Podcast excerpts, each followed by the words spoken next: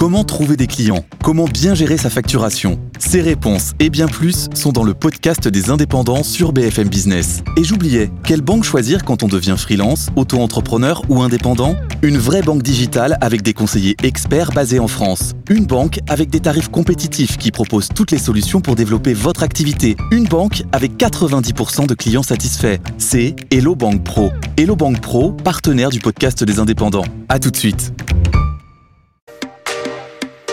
BFM Business, Tech RH, tout comprendre sur l'innovation dans les ressources humaines, présenté par Alexia Borg. Bonjour à tous et bienvenue dans une nouvelle émission Tech RH. Cette semaine, nous allons parler des nouveaux usages dans la gamification. Et pour le grand talk, j'accueille Alexandre Benoît, responsable France de GameLearn, ainsi qu'Amélie Favre-Guité, présidente de Talent Management, suivi de la Minute Geek avec Alexis Tobelem. Et nous finirons par la start-up du jour avec Julien Coquinos, directeur marketing et communication de Serious Factory.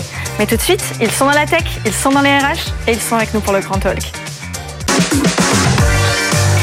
BFM Business, Tech RH, le grand talk. Et c'est parti pour ce grand talk avec Alexandre Benoît, responsable France de GameLearn et Amélie Favre-Guité, présidente de Talent Management. Bonjour messieurs, dames. Bonjour. Merci d'être avec nous sur les plateaux de TechRH. Alors, on va commencer par une petite définition de qu'est-ce que la gamification, parce que c'est loin d'être nouveau et c'est un terme assez galvaudé qui est utilisé un petit peu à toutes les sauces, on a envie de dire. Qu'est-ce qui fait vraiment la différence entre une gamification, par exemple, et un serious game? D'accord. Alors je sais pas. Qui, bah, écoutez, Alexandre, hein, bah allez-y, comment, commençons. Tout à fait. Alors le, la gamification, pour donner une définition, c'est d'appliquer des mécaniques de jeu dans un univers euh, non ludique, à des choses qui n'ont pas attrait au jeu. Donc ça, c'est la grande définition. Ensuite, euh, l'application de la gamification, ça sera l'utilisation de points, de badges. La gamification est partout dans notre quotidien, pas seulement dans le monde de l'entreprise. À commencer par une carte de fidélité dans un supermarché euh, pour vous engager ensuite à, à obtenir des cadeaux. Mais concrètement, la gamification, c'est effectivement ajouter du jeu là où il n'y en a pas. Après, au niveau de la différence avec un serious game, euh, c'est qu'un serious game va avoir d'autres aspects que la gamification. La, gamification sera un des trois piliers du serious game. Euh, le premier pilier, donc c'est la gamification. Ensuite, la simulation euh, et avec un retour de feedback direct, donc pour l'apprentissage réel de connaissances. Et le troisième point, c'est le contenu, puisque un contenu doit être utile et applicable. Euh, mais ça, je reviendrai là-dessus un peu plus loin. Bah, vous faites bien de, de mentionner ça, parce qu'effectivement, la, la, gamification marketing, hein, celle qu'on utilise justement avec des systèmes de points, de badges, de récompenses, parfois, elle est un petit peu trop présente par rapport au, au contenu et à l'apprentissage. Alors là, c'est un point que je voulais aborder, et tant mieux qu'on l'apporte dès, dès, dès, dès, le début. Je pense qu'Amélie pourra aussi euh, en parler pour son, pour, pour son secteur. Dans la formation, c'est vrai qu'on aura euh, très vite un problème si la gamification est trop présente, mais si ensuite le contenu n'est pas de qualité, aussi il ne fidélise pas l'apprenant parce qu'il n'a pas la, sensation d'apprendre réellement, euh, il ne reviendra jamais sur sa formation. Donc la gamification, la gamification, pardon, c'est un point très important pour euh, faire connaître et engager, mais ensuite c'est le contenu et l'apprentissage réel qui va fidéliser. Amélie, justement, vous, vous partagez cette idée pour, pour vous, c'est la gamification qui est pas, elle n'est pas elle toute seule euh, une fin en soi. C'est, elle suffit pas. Elle Proposer suffit pas, simplement oui. des jeux ou des, des badges ou des petits cadeaux pendant que la personne joue, ça ne suffit pas. Il faut être sûr effectivement qu'elle ait compris déjà l'essence même de la formation qui lui est proposée et qu'elle va être capable de, de le mettre en application demain sur le terrain. Ça, c'est essentiel. Alors justement, on parle de, de, gamification beaucoup dans la formation, dans le onboarding, mais vous, Amélie, vous avez quelque chose à nous partager dans les nouveaux usages assez étonnants. C'est la gamification dans le offboarding, c'est-à-dire quand le collaborateur quitte l'entreprise. Tout à fait, parce qu'aujourd'hui, on voit effectivement beaucoup de partenaires qui viennent présenter des formations et des jeux pour mieux recruter, donc pour euh, justement trouver euh, les, les qualités, les soft skills des gens, pour pouvoir les garder, pour pouvoir bien les accueillir, les former tout au long de leur carrière. Mais effectivement, le jour où le collaborateur décide de partir ou s'il est gentiment mis à la porte, ben à un moment donné, l'entreprise un peu tendance à l'oublier. Lui dit bah c'est bon, il est dans les pattes du RH, on le, on le licencie ou il nous quitte et puis euh, merci au revoir, on ferme la fameuse porte, on garde les clés et on l'enferme. Et là, l'idée c'est justement de se dire bah non, histoire de travailler un peu la marque employeur d'un point de vue RH, on peut aussi amener du jeu. Le jeu qu'on a peut-être fait au moment du recrutement ou de l'onboarding, il peut aussi intervenir au moment du offboarding et c'est offrir un moment ludique et agréable pour cette personne qui quitte l'entreprise, qui vit peut-être assez mal cette situation et se dire bah tiens, on va t'aider à faire en sorte que tu le vives mieux. Donc on va aussi travailler un peu ton savoir-être pour que tu ne repars pas avec de la colère et que tu nous laisses pas un mauvais euh, commentaire sur Glassdoor mhm. et se dire bah tiens on va en plus t'accompagner, tu es à la recherche d'un emploi, on va te proposer quelque chose, on va un peu le gamifier où la personne est en reconversion professionnelle, on peut aussi l'accompagner par le jeu à mieux travailler sa reconversion, c'est-à-dire que l'entreprise continue à l'accompagner pour que la sortie se passe le mieux possible. Et puis on peut imaginer aussi une espèce de VAE gamifié. Mais tout est possible. Voilà, c'est ça qui est intéressant dans ce que vous dites parce qu'effectivement l'offboarding, c'est quoi? C'est capitaliser sur les connaissances euh, des, des, des, sur les salariés, les, les, les, compétences, l'envie aussi. C'est-à-dire la personne qui a envie de se former, qui a envie de s'améliorer, qui a envie de progresser, qui a envie de changer de métier, qui a envie de changer de métier même au sein de l'entreprise ou demain dans une autre entreprise. C'est-à-dire qu'à n'importe quel moment dans sa vie de, carrière dans l'entreprise, il y a la possibilité de rendre le jeu sympa, ludique, sans que ce soit une formation euh, PowerPoint. Et c'est intéressant d'ailleurs que vous évoquiez la marque employeur dans le offboarding. Pas tout le monde fait cette association. Déjà, félicitations pour ça. Je reviens vers vous, euh, Alexandre, justement. Euh, vous qui êtes donc dans, la tech, hein, vraiment, vous, vous proposez vraiment cette solution de, de gamification, de serious game, de simulation. Qu'est-ce que vous voyez comme nouveaux usages au niveau de vos clients aujourd'hui?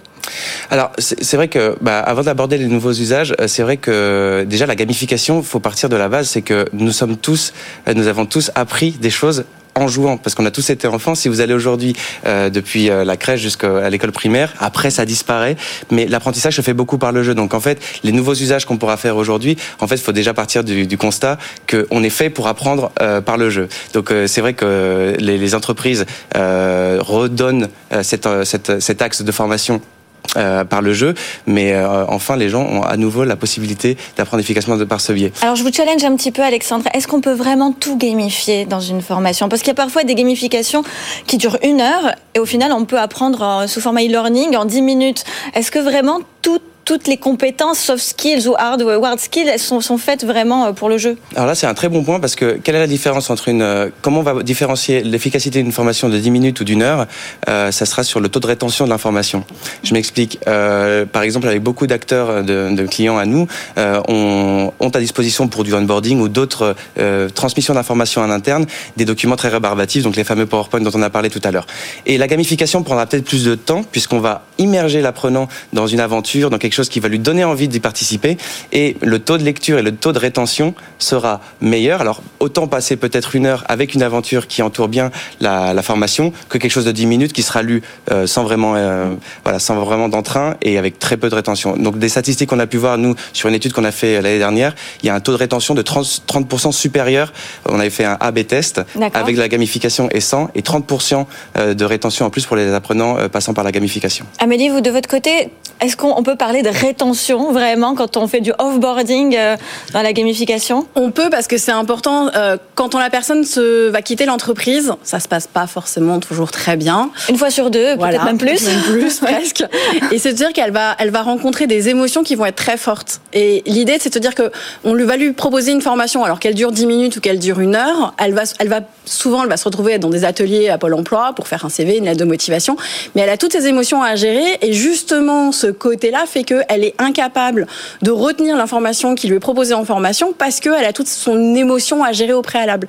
Et par le jeu, on peut l'aider un peu à décompresser, à mieux comprendre ce qui lui arrive, à comprendre pourquoi l'entreprise a peut-être mis fin à son contrat, pourquoi, et lui expliquer aussi, elle, sa courbe des émotions qu'elle est en train de vivre et du coup l'aider dans, cette, dans une sorte de simulation, de dire, bah, ok, là, regarde, c'est normal, tu vis ça. La fameuse euh, courbe du deuil. Hein, mais oui, tout à fait. Et, dans, dans, quand on quitte un emploi et qu'on recherche un, un autre, on a cette courbe qui est exactement la même.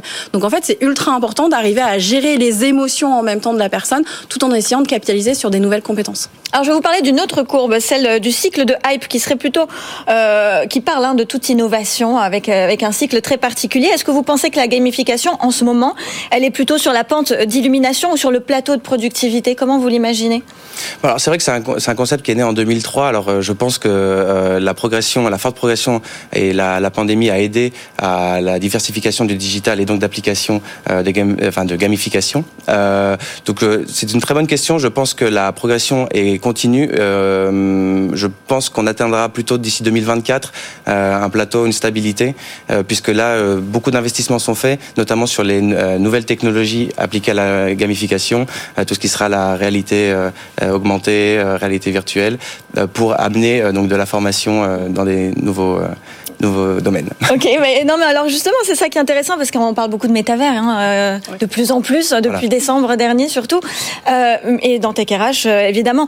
Mais alors, ce qui, est, ce qui est intéressant dans le métavers, c'est qu'on se rend compte aussi de plus en plus des limites et de la différence entre le métavers et le, le virtual learning, on va dire, hein, l'apprentissage en réalité virtuelle, où effectivement dans ce secteur de la formation, la réalité virtuelle n'est pas faite pour qu'il y ait des interactions avec les autres collaborateurs, mais plutôt pour suivre un parcours euh, de formation. Est-ce qu'on peut imaginer que le métavers va rendre et donner justement euh, cette dimension plutôt interactive avec plusieurs apprenants Alors déjà, ça existe déjà, hein, l'apprentissage collaboratif grâce au digital. Alors c'est vrai que venant du présentiel, c'était beaucoup plus facile de faire interagir des mm. personnes euh, sur site. Maintenant, le digital a eu beaucoup de mal à l'intégrer sur ces solutions, mais le collaboratif existe déjà. Euh, et je, répondrai à votre question sur le, le métaverse, mais euh, aujourd'hui, on peut favoriser par exemple des recommandations de formation auprès de ses collègues sur la même plateforme, peut apporter des points. Donc on, on favorise la recommandation interne, mais aussi le fait de se donner des challenges sur différents formats qu'on peut avoir. Donc il y a déjà le peer-to-peer qui Tout à fait, exactement. En revanche, c'est vrai que le, le métavers c'est un vrai défi, donc on est vraiment au tout début. Donc euh, je sais que sur Oculus, euh, donc la, les, les, lunettes interactives de, de, Facebook proposent déjà euh, ces produits pour que des acteurs de la formation euh, amènent les apprenants vers une immersion encore plus grande. Et effectivement, il y aura la possibilité d'interagir de façon digitale. Mm. Mais c'est vrai que ce sont ce sont des, des, éléments qui existent déjà, donc il sera juste à adapter. Euh, à adapter en fait, à ouvrir finalement. À ouvrir, exactement. Ce qui existe déjà, c'est en inter, entreprise. Exactement. Voilà, c'est ça qui sur, va. Qui, sur voilà. là, vous avez raison. Va... Non, non, mais, non, mais c'est important de le, le, spécifier parce qu'on comprend. C'est encore très flou, hein, ces, ces histoires de, de, métavers et de virtuel. Donc effectivement, ça existe déjà dans le sein de l'entreprise, mais ce qui peut être innovateur, c'est de l'ouvrir à d'autres collaborateurs pour qu'il y ait peut-être des échanges de compétences en, en inter-entreprise. Encore faut-il que ce soit intéressant pour l'employeur. Alors je connais des entreprises qui euh, le font justement. C'est euh, alors c'est euh, des entreprises qui sont sur plein de territoires différents à l'international et justement faciliter les échanges entre les collaborateurs qui ne sont pas sur site, qui ne qui sont même pas dans le même pays et faire en sorte que d'un pays à un autre, ben, les euh, collaborateurs échangent entre eux. Ce qui est très difficile puisqu'il y a un mélange de culture aussi hein, à, oui. à s'adapter. Donc on n'apprend pas de la même façon en Asie euh, qu'en Amérique latine, voire en Europe. Donc c'est là où justement l'échange entre les collaborateurs peut être passionnant. Oui. C'est-à-dire qu'un collaborateur en Asie ou un, un, collaborateur en Allemagne va dire bah voilà comment ça se passe chez moi, voilà les bonnes pratiques, voilà les choses à éviter. Donc en fait ils vont apprendre entre eux euh, grâce justement à cette collaboration qu'ils ont les uns les autres. Nous, c'est ce qu'on a au, sein de nos formations pour les demandeurs d'emploi, c'est-à-dire qu'on les met, euh, on les fait travailler ensemble, on les met sur un outil euh, collaboratif pour qu'ils puissent échanger, qu'ils puissent se corriger leurs propres exercices, qu'ils puissent se poser des questions. Et, ça, c'est essentiel en fait. Le côté collaboratif, le, le blending, hein, comme on en parlait tout à l'heure, est, inévitable. Alors, il nous reste une minute, 30 secondes chacun. Je vous mets au défi de me sortir une idée d'innovation qu'on pourrait imaginer avec la gamification dans les prochaines années euh, Qu'est-ce qu'on qu'est-ce qu'on peut imaginer? Bah alors, alors, on a une minute. Non, mais c'est vrai que je pense que la, la, la, tout ce qui va être euh, vers métaverse, oui. ce sont des évolutions euh, obligatoires qui vont euh, non seulement toucher la formation, mais l'ensemble de nos habitudes de, de consommation euh, en général. Donc euh, là, comme ça, sortir quelque chose, bah, si j'ai une idée, je la garderai peut-être pour moi d'ailleurs. mais mais c'est sûr que on sûr voilà, ça sera la technologie qui va accompagner de plus en plus okay. pour plus d'échanges et, et d'immersion dans, dans, le développement de compétences. Amélie, vous avez envie de le dire ou pas si vous avez une idée Moi, je verrais bien quelque chose qui mélange le, le, présentiel, le distanciel, le métaverse, pourquoi pas, ou en fait, euh, comme, un, bah, comme une émission télé où les gens pourraient euh, vivre quelque chose dans un monde virtuel et pourraient se faire euh, accompagner ou coacher ou euh, challenger par des gens qui le regarderaient dans le monde réel, en fait. Donc, voir une émission on... télé. Donc, on va arrêter hein, tout de suite cette émission parce que là, elle est dit diffuse. Merci beaucoup, merci messieurs, dames. C'était chouette de vous avoir sur le plateau de Tech RH. Je vous dis à tout de suite pour la Minute Geek avec Alexis Tobelem. BFM Business, Tech RH, la Minute Geek. Et c'est parti pour la Minute Geek avec Alexis Tovelem. Bonjour Alexis. Bonjour Alexia. Bon, on en a parlé, hein, le jeu c'est aussi vieux que l'interaction humaine. Ça n'a qu'un seul but, échapper à l'ennui, combattre les résistances paresseuses qui sommeillent en chacun de nous pour accepter l'arrivée de nouvelles infos et adopter de nouveaux comportements. Oui. Alors on trouve les premières traces de tout cela euh, eh bien, dans l'armée comme souvent. Euh, dès 1820, la Prusse développe le Kriegspiel, c'est le jeu de guerre comme un outil de formation pour ses officiers. Le succès sera au rendez-vous, hein, puisque le jeu sera ensuite adopté par de nombreuses autres armées. Mais si on revient à nos moutons, bah, ce qu'on appelle gamification ou ludification hein, en français, c'est la transmission des mécanismes de jeu à d'autres sphères humaines, comme le monde de l'entreprise, on en a parlé juste avant. Et après 20-30 ans finalement de pratique, elle représente un levier à considérer pour à peu près tous les moments de la vie de l'entreprise, le recrutement et l'intégration, la connaissance de l'entreprise et sa culture, la fidélisation, la formation et l'apprentissage, et la motivation et l'amélioration de la performance. Alors, si on fait un premier zoom par exemple sur le recrutement et qu'on cherche un chiffre pour bien se situer, eh bien, il est sans appel. La marque employeur est plus attractive pour 78% des potentiels candidats quand elle s'amuse avec la gamification. Un, petit mot aussi parce que c'est un peu une légende dans le monde de la gamification, l'exemple du multipoly qui a été utilisé il y a quelques années par un grand cabinet d'audit en Hongrie. Et ce jeu a permis de faire croître les candidatures de 178%. L'autre avantage, il est générationnel. Si on, utilise l'esprit du jeu euh, lors du recrutement de jeunes générations, eh bien, on envoie le signal que l'on comprend bien les codes Y et Z. Et puis enfin, ça permet aux candidats de mieux se représenter les missions qui seront les leurs et d'éviter les déceptions euh, post-recrutement. Et donc on va parler aussi de onboarding et d'intégration, c'est ça c'est de... Exactement. Alors l'exemple le plus connu, le plus abouti euh, pour les collaborateurs, c'est le fameux Escape Game, un jeu où on doit faire euh, équipe pour se sortir de situations périlleuses. Ça permet assez naturellement de tisser du lien, de développer des synergies et de poser les premières briques eh bien d'une cohésion. Euh, de façon plus globale, là aussi, les chiffres sont sans appel. 89% des salariés déclarent être plus intéressés euh, et concentrés par des travaux ludifiés que par ceux qui ne le sont pas. C'est un véritable levier de motivation qui laisse place à un levier de performance, en fait, puisque 85% des salariés se sentent plus productifs dans un environnement ludifié. Et alors, qu'est-ce qu'on peut rapatrier de l'univers hein, du jeu vers les ressources humaines? On a évoqué un petit peu juste avant, on a les, les, scoreboards qui stimulent par la comparaison entre participants, on a les badges, les awards qui tapent sur la corde appartenance et statut social en entreprise. On a le bon vieux système d'accumulation des points qu'on connaît depuis l'enfance avec les fameux bons points. Et puis on a euh, besoin, et c'est heureux, d'une narration sensée et imprégnée de culture de l'entreprise pour fédérer autour d'un récit commun. Très bien. Les bons points, on connaît, effectivement. Alors, je résiste pas, vous commencez à me connaître, Alexia, à vous montrer des images un petit peu impressionnantes. Ce sont celles d'une formation euh, gamifiante autour d'une chirurgie du genou en réalité virtuelle. Voyez comme la représentation des os, des tissus, des muscles est précise, tout comme les mouvements, qui sont là aussi d'une rare réactivité. Le système de tâches qui s'affiche dynamiquement est, est, très très utile. Bien entendu, vous pouvez être à plusieurs, vous le suggériez euh, euh, un petit peu avant dans l'émission. Et puis, euh, bien sûr, la convocation comme la suggestion de dossiers comparables, connexes pour aider à, la réalisation de l'opération devient un usage assez répandu. Juste un petit mot pour finir, je voudrais remercier l'école universitaire de management de Poitiers et Ghost Production pour toutes les images que nous avons pu voir ensemble. Merci infiniment, Alexis Tolem, toujours aussi passionnant. Merci beaucoup. Je vous dis à tout de suite pour la start-up du jour. BFM Business, Tech RH, la start-up du jour. Et je suis avec Julien Coquino, directeur marketing et communication de Serious Factory. Bonjour Alexa. Bonjour, merci d'être avec nous sur les plateaux de Tech RH. Alors, Serious Factory, on imagine que vous proposez des serious games, forcément. Entre autres. Entre autres. Alors justement, j'aimerais savoir quelle est la différence entre les simulateurs, le business game, les serious games, la gamification. J'avais posé cette question hein, un petit peu plus euh, à, nos, à, nos, à nos premiers invités, mais j'aimerais bien avoir la réponse de Serious euh, Factory. Effectivement, on peut mettre sous le chapeau de learning games de manière générale énormément de sous-courants les serious games, les business games et du market game. Il y a tout un tas d'appellations, les, les jeux santé aussi, euh, dont on vient de parler. Euh, nous, notre spécialité chez Serious Factory, ce sont les simulateurs d'entraînement. Donc on va euh, immerger les apprenants dans des environnements réalistes, gamifiés, immersifs, où ils pourront développer des compétences dont ils ont besoin, que ce soit en matière de soft skills ou en matière de hard skills, euh, en fonction des objectifs de l'entreprise. Alors quand vous dites euh, dans, plonger dans une réalité, c'est quoi? C'est de la réalité augmentée, virtuelle, mixte? Vous êtes dans quel euh, type de technologie? Lorsque nous on va parler d'immersion, on va pas nécessairement se focaliser sur la réalité virtuelle, qui est en effet une technologie immersive de l'apprentissage. On va parler d'immersion en incluant différents types de sollicitations de l'apprenant, donc des éléments audiovisuels une musique, des bruitages euh, vraisemblables par rapport à l'environnement dans lequel est l'apprenant.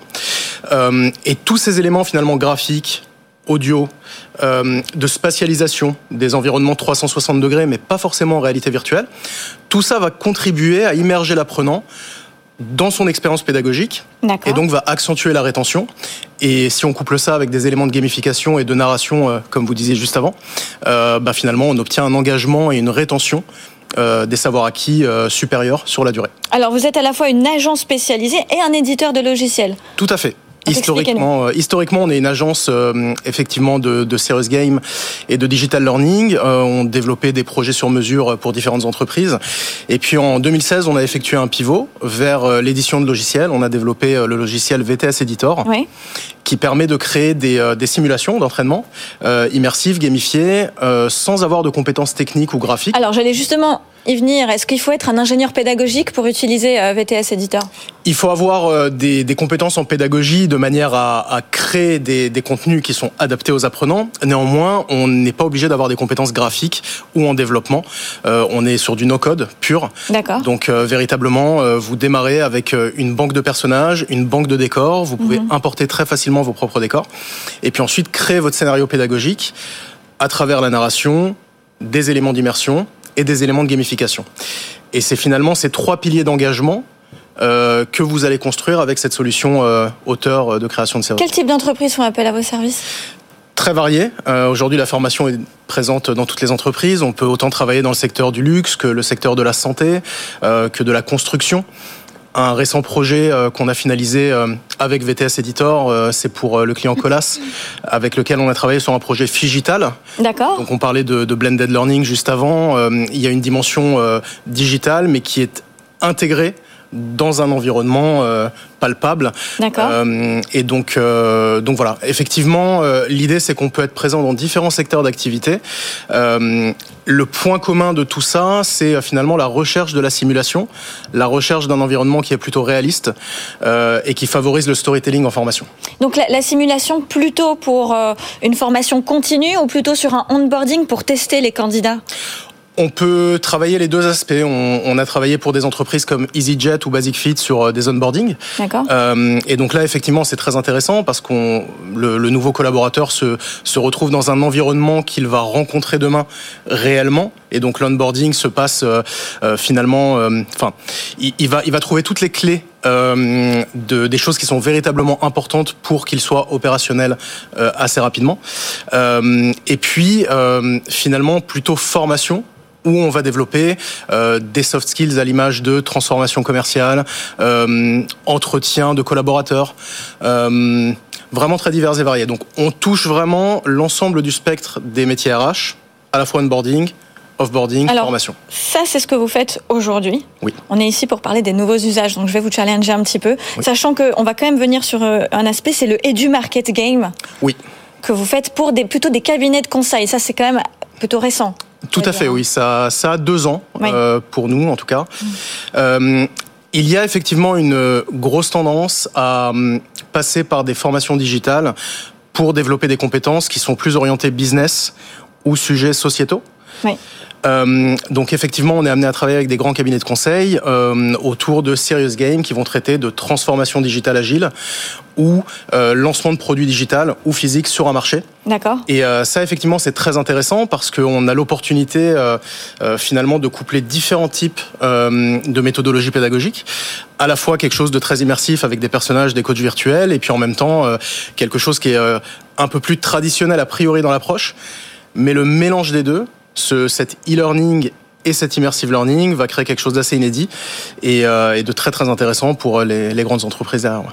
Est-ce que vous pensez que le, le, rôle du formateur dans l'avenir va changer? Parce qu'on est en train de dire que le e-learning est en train de changer ce métier, voire même de le faire disparaître. Finalement, si on arrive à créer des, simulateurs, des mises en situation, tout dans le monde virtuel, mhm. quelle est la place euh, de l'enseignant? Je pense que la place de l'enseignant est cruciale et restera cruciale. Euh, si on parle d'agilité, euh, bah, il s'agit de s'adapter aux besoins des organisations, aux besoins des apprenants, et il n'y a pas une formule toute faite. Donc je pense que notre proposition de valeur est très intéressante et très importante dans un écosystème global. Et euh, avoir, euh, on parlait de mentors virtuels, mais avoir de véritables mentors et des formateurs, formatrices dont c'est le métier et qui sont en mesure d'accompagner ces dispositifs pédagogiques, euh, ça, ça ne va pas changer.